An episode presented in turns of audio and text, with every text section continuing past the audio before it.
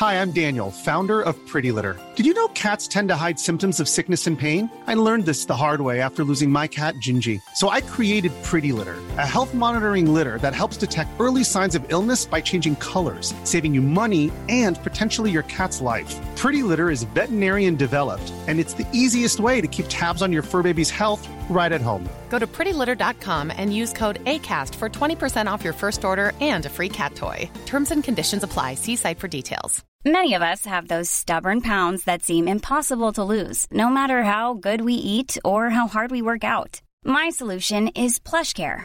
PlushCare is a leading telehealth provider with doctors who are there for you day and night to partner with you in your weight loss journey. They can prescribe FDA-approved weight loss medications like Wegovy and Zepbound for those who qualify. Plus, they accept most insurance plans. To get started, visit plushcare.com slash weight loss. That's plushcare.com slash weight loss. Everyone knows therapy is great for solving problems, but getting therapy has its own problems too, like finding the right therapist, fitting into their schedule, and of course, the cost. Well, BetterHelp can solve those problems. It's totally online and built around your schedule. It's surprisingly affordable too. Connect with a credentialed therapist by phone, video, or online chat, all from the comfort of your home. Visit betterhelp.com to learn more and save 10% on your first month. That's BetterHelp H E L P.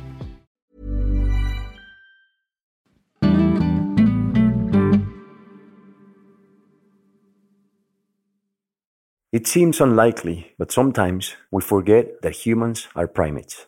For a long time, we got used to seeing the natural world as something hostile, as an obstacle to overcome in order to progress.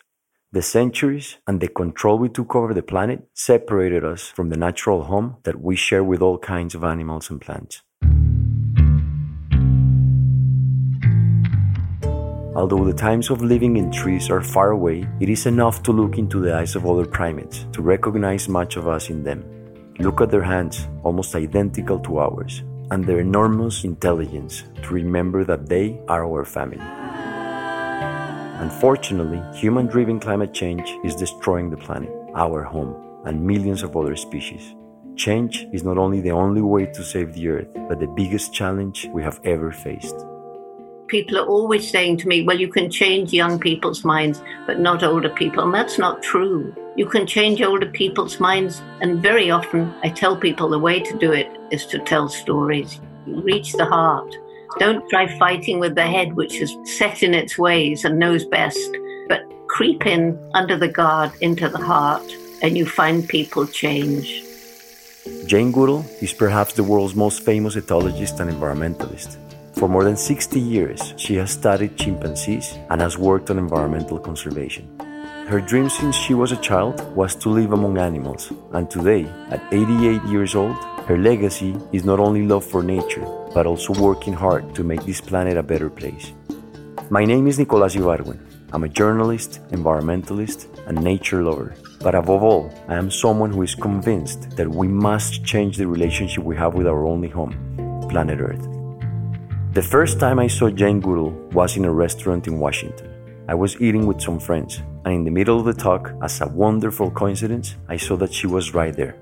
Jane was with some people that I didn't identify at first glance because all I was thinking about was how to go to talk to her. What was I going to do when she got up from the table? While I was thinking that, she got up and I immediately walked through the restaurant. I was so excited to meet her that I completely ignored the people next to her Angelina Jolie and Brad Pitt. Not everyone is fortunate enough to meet their heroes, but I had it that day in a small restaurant in Washington. The best thing was Jane kindness when I greeted her. That day was the first of several we have shared together over 12 years.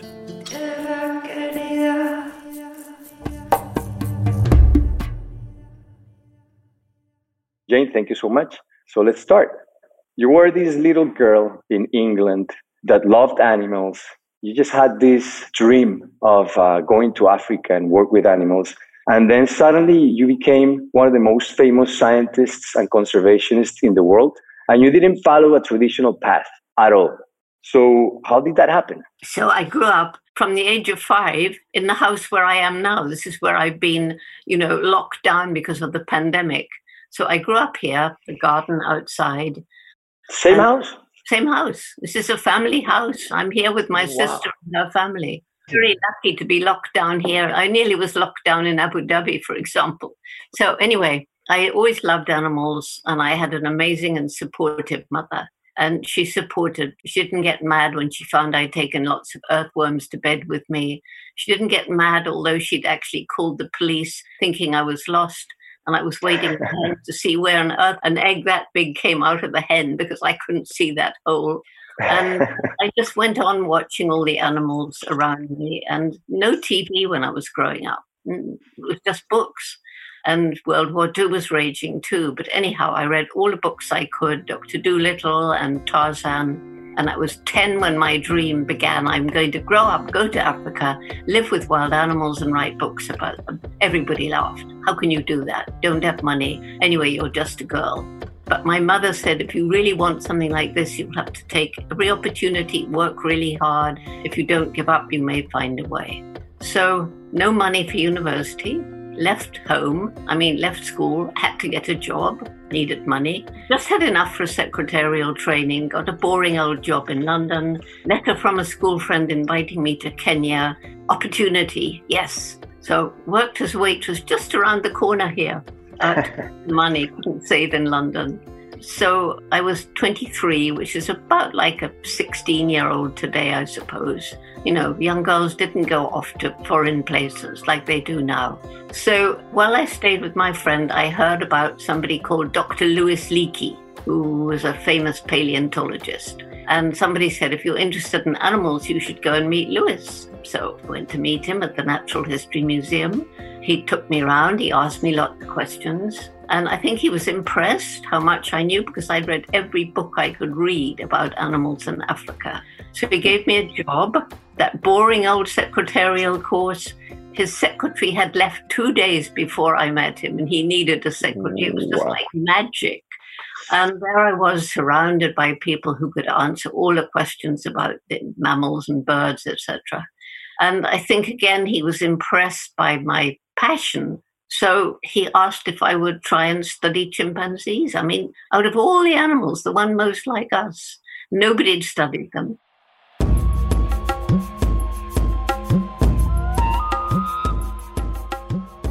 Were you particularly in love with chimpanzees, or was just that was just a coincidence? This was complete coincidence. I mean, I would have studied any animal to be out in the field with wild animals, and it just happened to be the one most like us. And of course, you know what a difference that made, really. So you end up then in Tanzania. That's when you got to Gombe in the first time. Yes, it took a year for him to get the money and everything. So the first day I set foot on Gombe was 14th of July 1960. So we're coming up to the 60th anniversary of wow. that interim study. It's been unbroken except because of the pandemic and the danger of chimps getting uh, COVID 19 yeah, um, yeah. We've just got a few people monitoring where they are and their health and things. From that moment on, you stayed at Gombe with the chimpanzees. You started to study chimpanzees at that point in time, and you stay there since that moment? Well, I stayed there most of every year until 1968, which is when I left and began this crazy traveling around the world to try and do something to help chimps. So you didn't have a degree? No. And in fact, Louis wanted somebody who hadn't been to university because he said back then the scientists had a very reductionist way of thinking about our relationship with animals. They thought there was a difference of kind. We were completely separate. We were on this pinnacle. There was no bridge between us and the others. They didn't believe Darwin, obviously but Louis Leakey wasn't like that. And of course, thanks to chimps being so like us, science is now thinking differently about our relationship with all the other animals. Yeah, and I remember you became also very famous because you were not like following all the, the principles the scientists follow. You gave names to chimpanzees, and that's what kind of like unheard of for a scientist at the time to do so. I don't know if they do it today or not, but that was like very unique of you. And then you discovered that animals also use tools, and that basically changed how we think of science of, of animals as well, right? Well, it changed everything for me because, you know, for the first months, the chimps ran away from me and I was getting more and more worried because it was only money for six months. And, you know, I knew with time I could get the chimps' trust, but did I have time? And fortunately, one beloved chimpanzee, David Greybeard, lost his fear a little bit. And I could see him not only using grass stems to fish for termites, but actually stripping leaves, making tools. That brought in the National Geographic. They sent a photographer and filmmaker, Hugo van Lawick. And so the scientists who had initially, why should we believe this young girl? She hasn't been to college. But when they saw Hugo's film, they had to believe. So and eventually you got a degree or not? Leakey, much later, made me go to Cambridge University for a PhD, no undergraduate degree. And that's when I was told A, I shouldn't have named the chimps. B, I couldn't talk about their personality. I couldn't talk about their mind capable of solving problems. And I couldn't talk about their emotions because those were unique to us. That's what yeah. they told me. But this little guy back here, Jane shows a photograph taken in 1954 with Rusty, a black coated dog that her parents gave her when she was 12 years old. For Jane, Rusty was the beginning of a special connection with animals that has grown stronger over the years. It was thanks to him, you know, all through my childhood, he taught me that we were not the only beings with personalities, minds, and emotions. So I could stand up to the scientists. Yeah, you experience it by yourself. We can know from our dogs that they do have personalities, of course.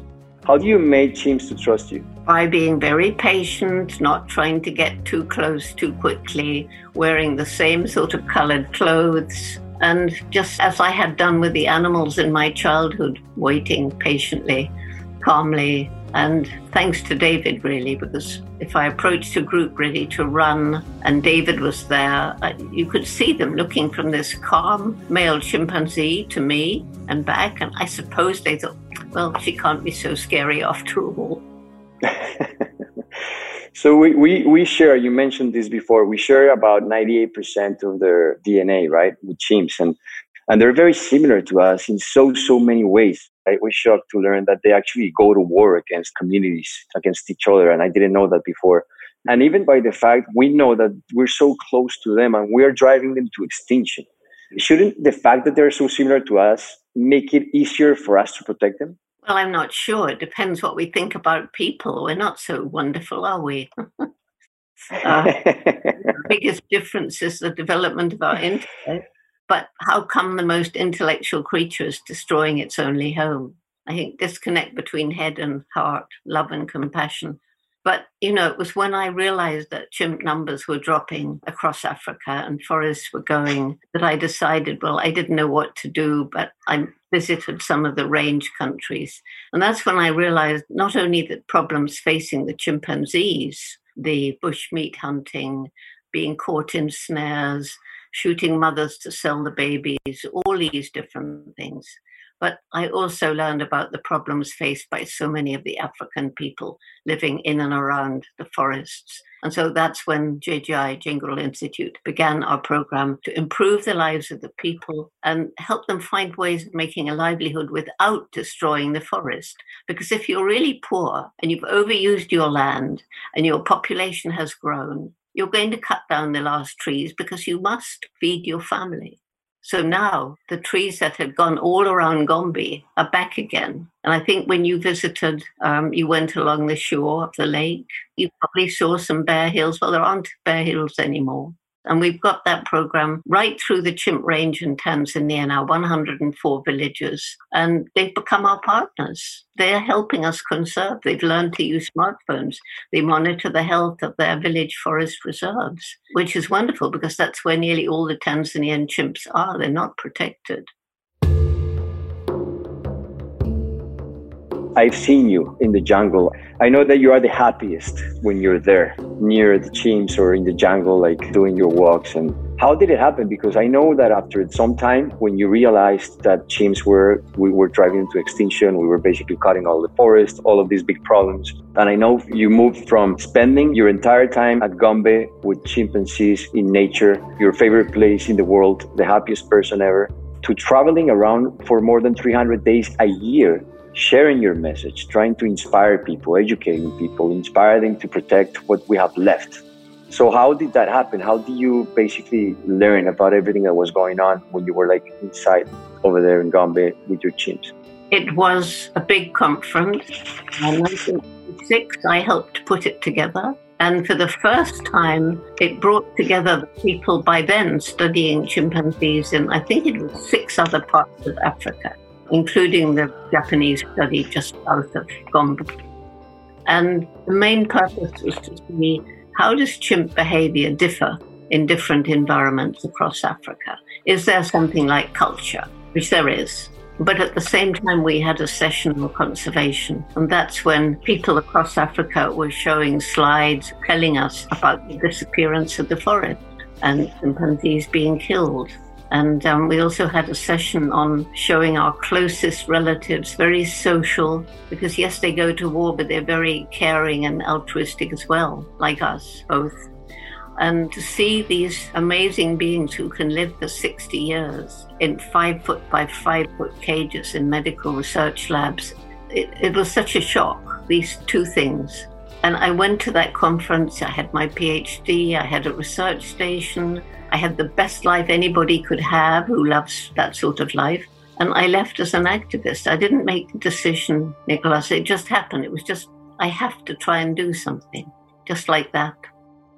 And from that day on, you've been traveling around spreading a message of hope that a lot of people have heard. And you have done a lot of activism ever since. I know you're very passionate about, I mean, as well as I am, the way we treat animals. And, and, from my perspective, I mean, to me, animals are not different. We're not superior to animals. To me, they're just fellow earthlings we need to share this planet with. And the way uh, our food supply system, the way we treat animals in this planet, how humanity is treating animals right now. In fact, COVID 19 happened precisely because of that, because of the way we are treating animals. That's where we're creating these viruses, which is not only COVID, but SARS and the mad cow diseases and, and, and so many others. HIV AIDS as well. HIV/AIDS, exactly. But we don't seem to understand that. So, uh, what what do you think about that? Well, my perspective is that we have been warned about this by scientists studying zoonotic diseases uh, for years and years and years. I know some of those scientists. We have disregarded it because you know we want to go on doing what we've always done. We think we have the right to kill animals. Why shouldn't we? Why shouldn't we eat them? And people have actually said to me, well, if we're breeding pigs or cows for food, does it really matter how we treat them? I, each of these animals, these pigs and these cows, they have a personality. They can feel happiness, sadness, fear, pain. The animals in the Asian meat markets, where SARS began where the COVID 19 began, they're animals trafficked from different parts of the continent or the world and sold, and it's unhygienic as well as horribly cruel. And they're slaughtered on the spot, so the seller and the buyer can get contaminated with urine, blood, feces, and so on. So, a virus jumped from an animal into a woman in this Wuhan market, and it bound itself with some cell in her body and created a new disease. Doesn't always, but this one did. And that turned out to be a very contagious disease. So it whizzed all around the world. And it's cost us economic chaos as well as suffering, misery, pain to hundreds and hundreds of thousands of people. And, you know, so it, it's not just the cruelty to animals, both in the wild meat markets and in the intensive farms, in the bush meat markets of Africa, which is where HIV AIDS began with chimpanzee meat but it's also the destruction of the forest, pushing animals closer together, pushing them in contact with people, hunters going deeper into the forest with roads, having contact with animals that previously hasn't happened.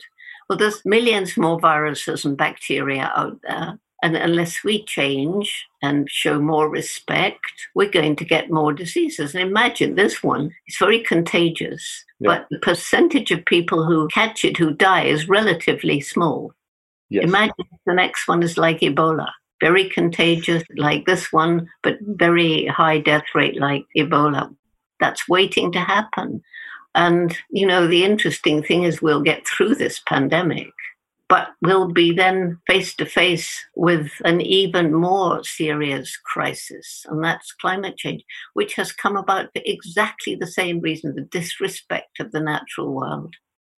Yes, I know, and uh, and sometimes people think that these viruses are being generated and bred in Chinese markets because of these wild animals that we're treating them very badly there. But this happens in our backyards here in Latin America, in the United States, in Europe, everywhere. Factory farming. I mean, we kill 60 billion animals every single year, and we confine them in places that are just. I mean, if people with, I don't remember who said that, but if slaughterhouses had glass walls, people wouldn't be eating animals. So the way we treat animals here in our own countries, it's also a ground for these viruses to, to spread and to be created and can be very deadly. Yeah, it's happened. I mean, it actually has happened that we've had diseases that spill over from factory farmed animals. And one, the swine fever, that started when fruit bats were driven into the cultivated fields because their forests had been cut down and they were feeding on fruit above commercially farmed pigs. And it was the pigs being contaminated by the bats that gave swine fever to people. So it's the way we mistreat animals is responsible for so much. It's kind of like uh, what's happening to animals and what we're doing to animals to me is an indicator of what we're doing to the planet in general. Our lives depend on a healthy planet. And I don't think we're going to destroy the planet. We're just going to destroy the conditions that humans need to live on this planet. But eventually, the planet will regrow into something new without humans. But we're connected to the planet. Everything is interconnected. We depend on each other.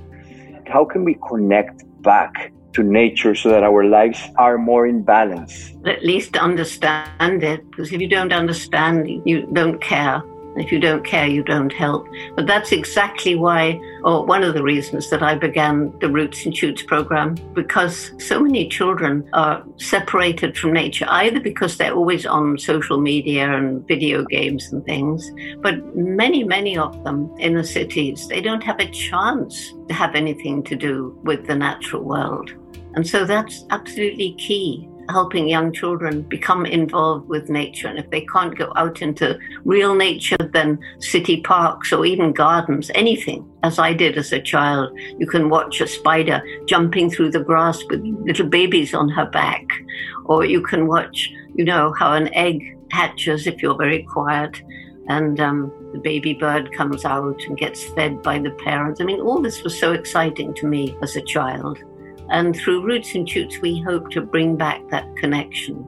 And when people are connected with nature, or even if they understand the connection that you just mentioned, you know, it's the trouble is we've got caught up in a materialistic way of thinking. And we're counting success only as accumulation of a lot of stuff and money. And that doesn't necessarily make people happy. A successful life is somebody who's you know, created a, a, perhaps a home if they want a home for a family, can educate their children and have time to be with the family, have time to be in nature. Not this rat race where people are always rushing to get more money or to keep the jobs they have because the competition gets greater. And, you know, we must not forget a fact which people don't want to talk about. We have to. Right now, there's approximately 7.2 billion humans yep. on the planet. Yep. And already in some places, we're using up more finite natural resources than the planet can replace.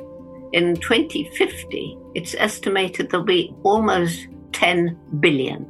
So, what is going to happen? I can't answer that, but we do have to consider it when we think about how can we live in harmony with nature. Some of it will be technology, more and more technology is helping us to live in harmony. We also can use our brains to think about our own ecological footprint. You know, like roots and shoots, every day you live, you make some impact on the planet. And unless you're living in deep poverty, you have a choice as to what kind of impact you make.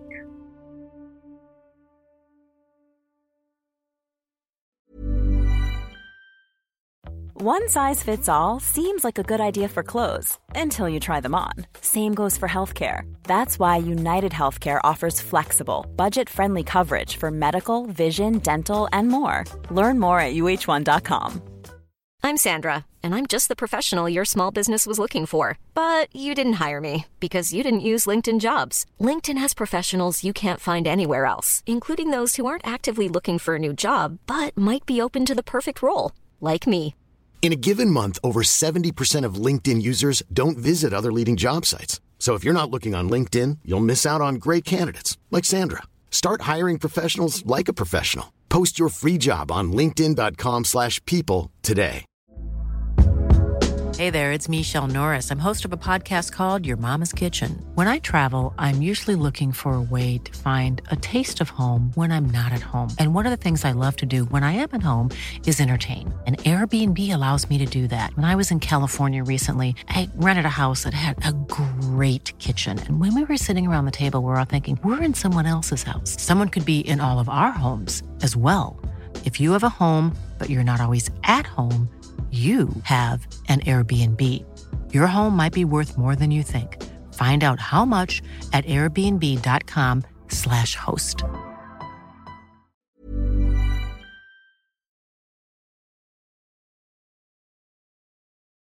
Well, I've been I've been witness to your Roots and Shoots program. I remember in Africa, and I was amazed by it. I saw little kids actually telling me about the name of the plants and telling me about which plant could cure a snake bite, for example. Things that not even their parents knew. And I was mesmerized by it because they knew how to grow coffee and they knew the plants and they knew how to make medicines out of the plants. And I'm talking about, I don't know, maybe six, five year olds, six year olds, seven year olds. And to me, that was amazing. Of course, gave me a lot of hope.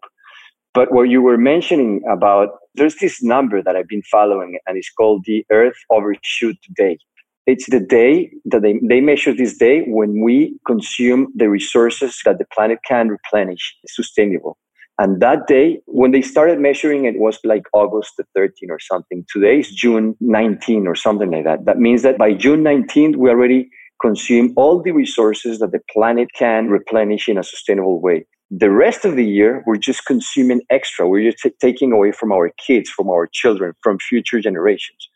So it's like everybody's taking out of this money account, but nobody is putting any money into it. And eventually it's going to run out. So what's your, your perspective regarding our current leadership of the planet and the fact that they're just basically removing every regulation, regulations that have taken years of work, decades of work? I feel exactly the same way as you do. And that's why I'm spending so much energy on developing roots and shoots, because already as it began in 91, we have adults out in responsible positions who went through the Roots and Shoots program. And amazingly, they retain the values that they learned during Roots and Shoots. And Roots and Shoots is, you know, we don't tell them what to do, we can advise them. But basically, yeah. we choose to do things that they're passionate about. For example, the environment minister in Tanzania went through roots and shoots and had the courage to stand up to a president who doesn't care two hoots about the natural world. He lost his job, but he stood up to him. And so I think, you know, more and more young people moving into responsible positions, becoming parents, becoming teachers, going into government, going into business. But do we have time I mean, the window of time for healing the harm we've inflicted is not mm. huge. I know it's not huge, but you know, we just have to go on fighting harder and harder and harder. People say, How do you keep going? Because I'm an obstinate so and so and I'm not going to give in.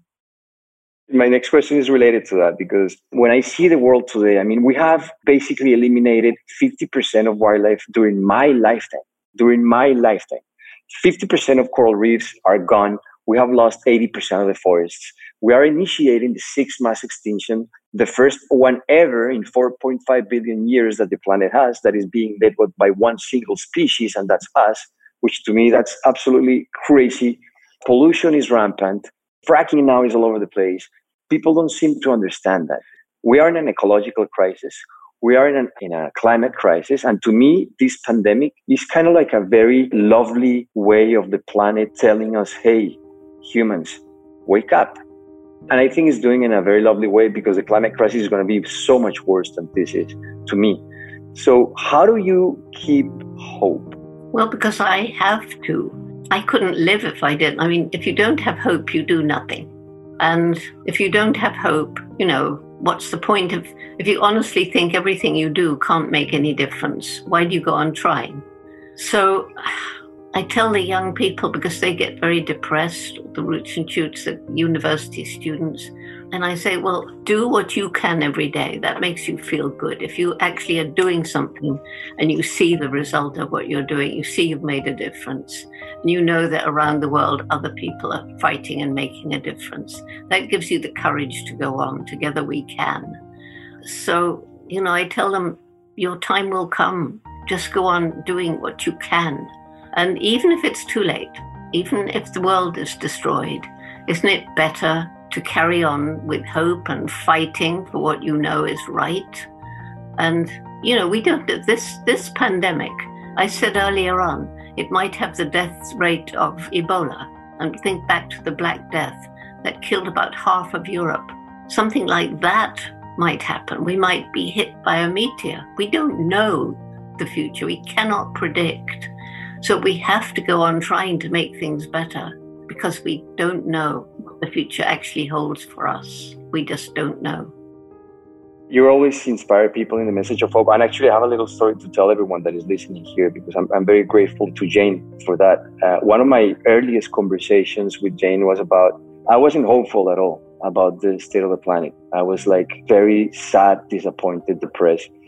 And I don't know if you remember this, Jane, but we were talking about the conversation about kids came on because I asked you, I'm not going to have any children because I don't think the planet is going to make it and we're not going to survive. And I don't want to bring children to this world that is so dark and so doom. And, and I remember the words that you told me that day. If you don't want to have a kid because you don't have hope, you're wrong. Because it's okay that you don't want to have a kid. But if it is because you don't have hope, it's wrong. Because if you don't have hope, life is not worth living. You have to do everything in your hands to have a good impact on the planet. And that changed my perspective a lot. So much that now I have a kid. His name is Kai. He's two years and a half. And I'm completely in love with him. And I'm praying that he comes up to be a, a warrior for the planet and for the animals and for the causes that I care about. So I always share this story because I found that your message, that conversation really, really had an impact on me so much that, that now I have a kid. So uh, there's reason for hope. so one thing that everyone is asking all the time is like, tell us the story about Mr. H, that little uh, well, I, that I know is you have him you have him there somewhere. You I have him here, but I have to get him. At this point, Jane gets up and brings Mr. H, a little stuffed chimpanzee holding a banana. Jane has taken Mr. H to conferences in over 60 countries and became one of the symbols of her fight to save the earth. So here he is. Here's Mr. H. Yes, there he is. He's very famous, 29 years old now. And he's actually my fourth reason for hope. The first is the youth, because, you know, when they're, when they're understanding the problems and empowered to take action, it's unbelievable what they're doing to change the world. I mean, right now, as we're talking, they're working away on, on different projects. The second reason is this brain, we're coming up with amazing technology with solar and wind and all sorts of other things which are on, you know, being tested right now. Thirdly, it's nature's so resilient. So places that we have destroyed, give it a chance. Like all around Gombe, it was completely bare hills. Now the trees are back. Animals, I mean, elephants at one point were nearly extinct, and now they're not nearly extinct anymore. Then finally, is what I call the indomitable human spirit. That's the people who tackle what seems impossible and won't give up. And there are people like Nelson Mandela, who, along with de Klerk, lifted South Africa out of the evil regime of apartheid, which nobody thought was possible back then. And then I meet so many disabled people who, I, I don't know, so many people would give up if they were disabled like that. And Mr. H was given to me by a man called Gary Haun, which is why he's Mr. H. And Gary went blind when he was 21 in the US Marines, actually, and decided for some odd reason to be a magician. Everybody said, But Gary, you can't be a magician, you're blind. Well, kids don't know he's blind. The children only noticed that Gary was blind until the end of the show. At that time, he told them that in addition of being a magician, he also practiced golf, judo, and karate. When he gave Mr. H, he said to Jane, Take it wherever you go, and then you will know that my spirit is with you. Gary's message is simple don't give up when something bad happens in your life. If you work hard, you can overcome most obstacles. You know, I met another man, another hero of mine. He's called Chris Koch. He's Canadian. And he was born with no arms and legs. And um, he had four older siblings. And his parents, they were wonderful. They just treated him like the others. So he learned to get around in his own way. And he goes around on a skateboard. He's got one little flipper thing coming out of a thigh and he's got two little stumps. They're no bigger than that from each shoulder, and they're thin, sort of like my wrist. And with those two little stumps, he can get a cell phone out of his pocket. He can dial on it. He is completely amazing. And I said to him the last time I met him, Chris, haven't people offered you prosthetic limbs? And he said, Yes, they have. But you know, I think perhaps I was put together this way for a reason. So I think I'll stay the way I am. And then he said, actually, I might take them up on prosthetic legs when I climb Everest. Oh my God. yes, that isn't an indomitable spirit. I don't know what is. I don't know what it is. I agree with you. Jane, thank you very much again. This has been lovely to me to have uh, another opportunity to talk to you is always amazing. I hope we can do so in person very, very soon. I miss a lot our conversations and I cherish them with me. I treasure them. So, what would be your last words for everyone that is listening to the kids of Latin America specifically? What can they do? I mean, how can they keep hope up and continue their fight? I think they've already heard that. I've said it, but I'll say it again that Thank each you. one of us makes an impact every single day. And when everybody makes ethical choices, we get a very different world. But um, may I end with a story? Do I have time to tell a quick story? Of course. I mean, you have all the time in the world. I'm just being respectful of your time. Then, then I tell two different stories, both very short. One is a little girl, Roots and Shoots, in South Africa, and she couldn't get a group going in her school. So she thought, well, I'll do something by myself. And her mother was best friends with a woman who ran a shelter for stray dogs. So many stray dogs in Joburg that they were compelled to euthanize them. If they hadn't been given homes or found homes in two weeks, they were euthanized. So she knew about this. So this child, she was only 11, and on the day when the dogs were euthanized, she got up at four in the morning and went to the shelter so that she could every single dog who was going to be killed 10 minutes of love before it was euthanized. And I think for a child of 11 to have the strength to do that is something quite extraordinary. And then the second story, it's very symbolic. It's a roots and shoots symbolism story. And it was the first group that was formed in Democratic Republic of Congo, DRC, and they were children 9 to 12, something like that. And for their project, they wanted to go to this hill and put the trees back on it because they were told it was once a sacred hill and it was bare. So there's always fighting in this part of DRC opposite Gombe, Goma. And um, their coordinator, he said, Well, I have to get permission for this. He knew they couldn't do it. The hill was much bigger than they thought. But he went to the commanding officer of the rebel force that was happened to be there at the time, who said, Oh, well, it's stupid, but if that's what you want, all right, but I'll have to send soldiers with you. So you imagine 15 little children clasping a little sapling, much further than they thought. And there are four big Congolese soldiers with AK 47s over their shoulder.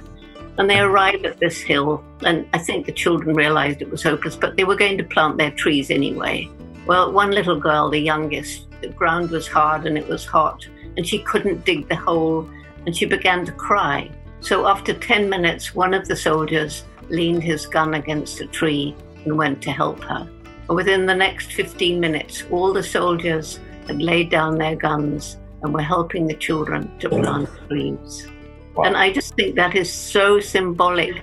So it's never too late to change someone. It's never too late to change. And that's what we're all about making change. Thank you. Thank, Thank you all for inviting me. And I've loved talking to you, Nicolas. So until next time.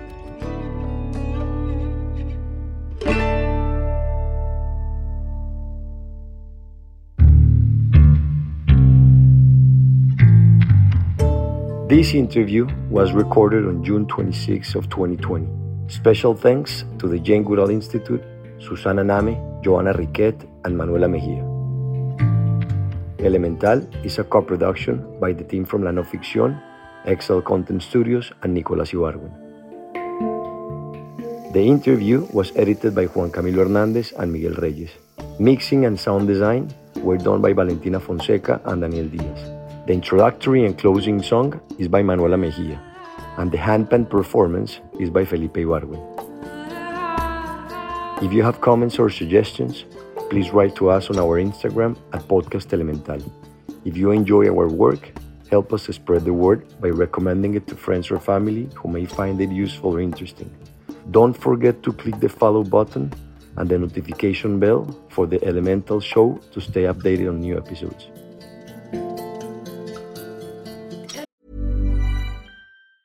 Planning for your next trip? Elevate your travel style with Quince. Quince has all the jet setting essentials you'll want for your next getaway, like European linen, premium luggage options, buttery soft Italian leather bags, and so much more. And it's all priced at 50 to 80% less than similar brands. Plus, Quince only works with factories that use safe and ethical manufacturing practices. Pack your bags with high-quality essentials you'll be wearing for vacations to come with Quince. Go to quince.com slash trip for free shipping and 365-day returns.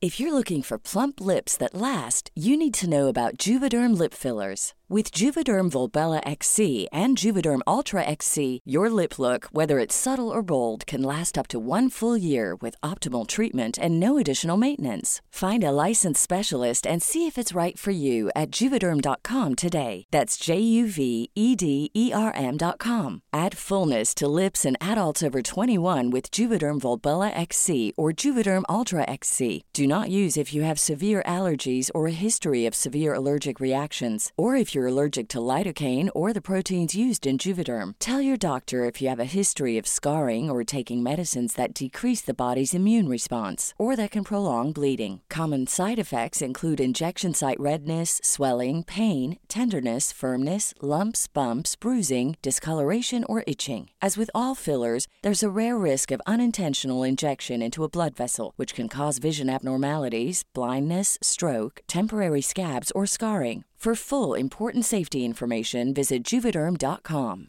Imagine the softest sheets you've ever felt. Now imagine them getting even softer over time. That's what you'll feel with Boll and Branch's organic cotton sheets. In a recent customer survey, 96% replied that Bowl and Branch sheets get softer with every wash. Start getting your best night's sleep in these sheets that get softer and softer for years to come. Try their sheets with a 30-night guarantee. Plus, get 15% off your first order at bollandbranch.com. Code BUTTERY. Exclusions apply. See site for details. Bye-bye.